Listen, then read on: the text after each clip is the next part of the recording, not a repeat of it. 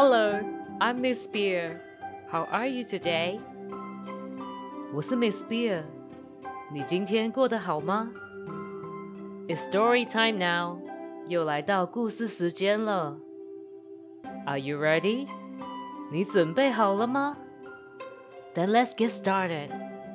那我们开始喽。The story of the day is Snow White. 今天的故事， 白雪公主。Once upon a time, there was a big and beautiful kingdom in which lived a king and a queen. 很久很久以前，有一个住着国王跟王后，又大又美丽的王国。They had a gorgeous daughter with black hair and fair skin, and her name was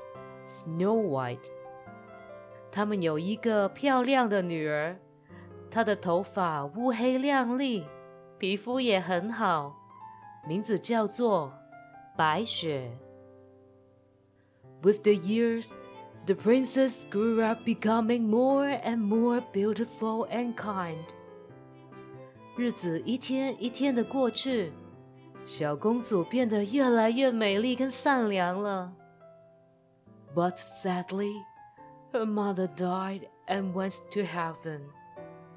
但很不幸的，她妈妈过世了，离她而去，到了天堂。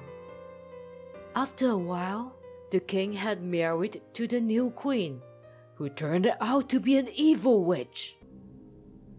不久之后，国王娶了一个新的王后，但她其实是一个邪恶的女巫。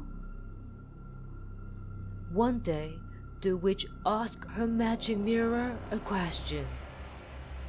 有一天，女巫问她的魔镜：“Mirror, mirror on the wall, who's the fairest of them all？” 魔镜，魔镜，告诉我。谁是世界上最美丽的人啊？And the mirror said, "Snow White it is." 魔镜说：“那就是白雪公主。” The Witch Queen got very angry on hearing this. 巫婆女王听到非常的生气。She ordered the soldier to take Snow White away from the kingdom and kill her. 她命令一个士兵把公主从王国带走，再杀死她。The soldier obeyed the queen。士兵听从了王后的话。He took the princess to the forest, but could not kill her because she was a very nice person。他把公主带到森林，但是下不了手，因为公主是一个非常善良的人。Then he said, Go away, Snow White! I will spare your life, but don't ever come back because the Queen Witch wants to kill you. Go away now! 士兵说：“你走吧，白雪公主，我不会动手的，但你永远不要回来，因为那个女巫王后她想杀了你。现在快逃！” She ran and ran with all her strength through the meadow to the forest. She was very tired. 她跑呀跑，用尽全力的在森林中不断的跑，她累透了。And far away, she saw a tiny house and decided to get inside. 她看到一间很迷你的小房子，她打算走进去。When she came in, she saw that everything is quite small, and as she was very tired, she lay down on a little bed and fell asleep. 当她进去以后，她发现所有东西都是小小的， 因为她已经很累了，所以她躺在一张小小的床上面睡着了。Soon after, Seven dolls came into their house。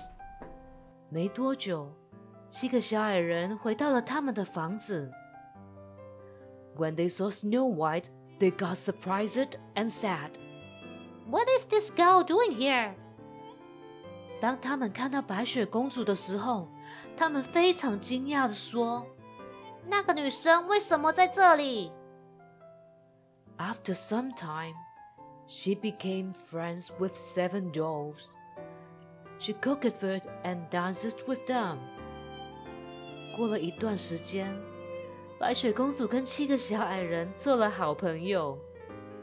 她会帮忙煮饭，又会跟他们跳舞。But one day,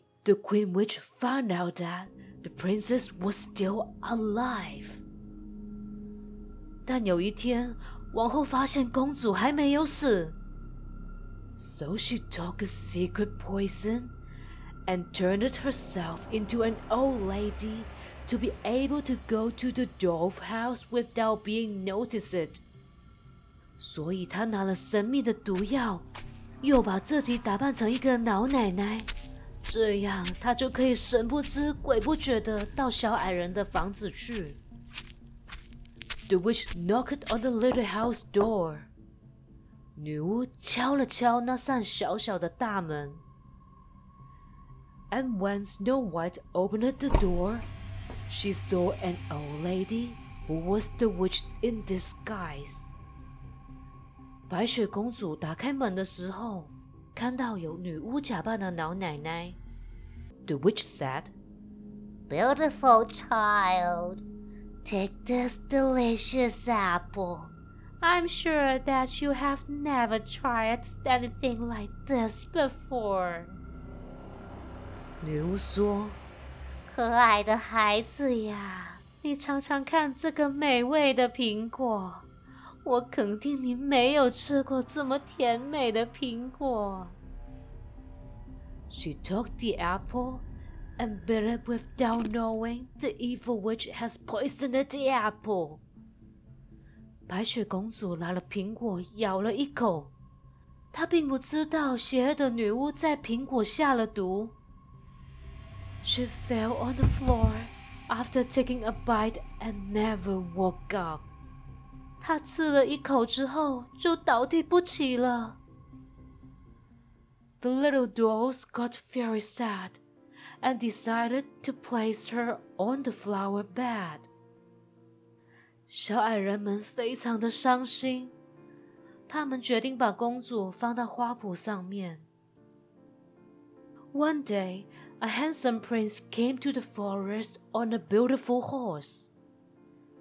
有一天， 一个英俊的王子骑着一匹美丽的马来到了森林。When he saw Snow White, he was so mesmerized by her beauty that he fell in love with her and kissed her hand. 当他看到白雪公主的时候，王子被白雪公主的美貌深深的迷住了，他爱上了白雪公主。 王子亲了一下公主的手。And that very moment, Snow White woke up because the kiss broke the witch's magic. 在那一刹那，公主醒了。因为王子那一吻解除了女巫的魔咒。She also fell in love with him。